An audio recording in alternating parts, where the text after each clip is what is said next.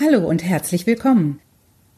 Ich bin Sarah King und dies ist mein Podcast, Die Weisheiten des Pommes Buddha, über Kuriositäten der britischen und deutschen Kultur und Sprache.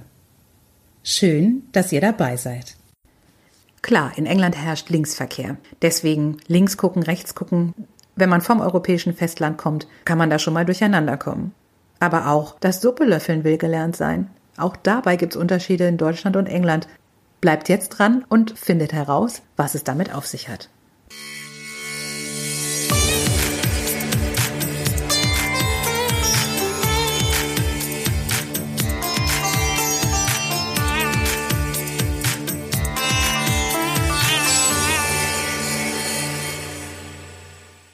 Drive on the left, drive on the left, drive on the left.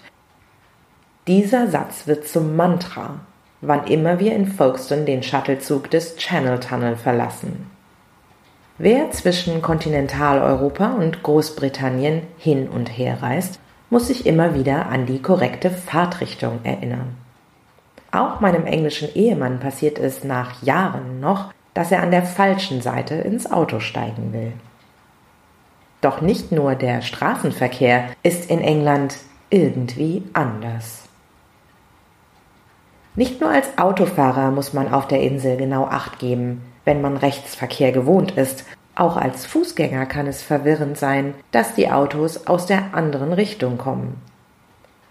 In London und anderen Städten wird der Fußgänger an Überwegen vorsichtshalber durch einen Hinweis mit Pfeil am Fahrbahnrand entsprechend instruiert. Look left bzw. look right. Es gibt durchaus Zustände, in denen auch ein Brite dankbar für diese Anweisung ist. Bewegt man sich zu Fuß auf englischen Bürgersteigen, so wird man feststellen, dass entgegenkommende Passanten, analog zur Fahrtrichtung auf den Straßen, intuitiv nach links ausweichen, wohingegen sie dies in unseren Breiten eher nach rechts tun.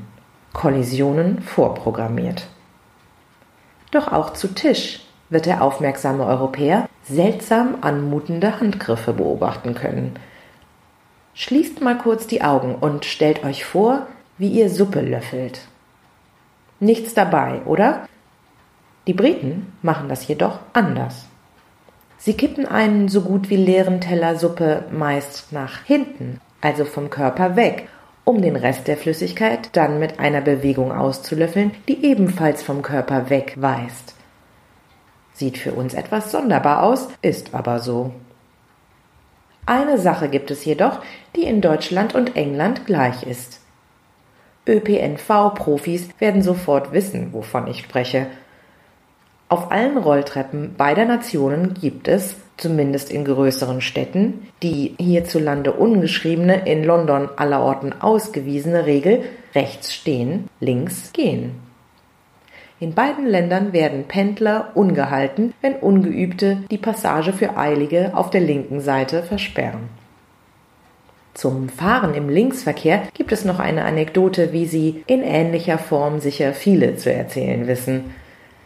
Als Jugendliche machte ich einmal mit meiner Familie und einer befreundeten Familie in England Urlaub.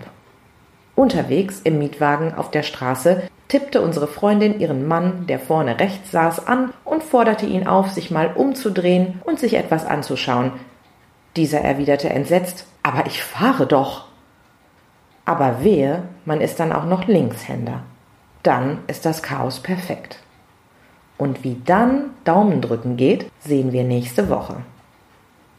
Der Pommesbuddha sagt, mein rechter, rechter Platz ist frei.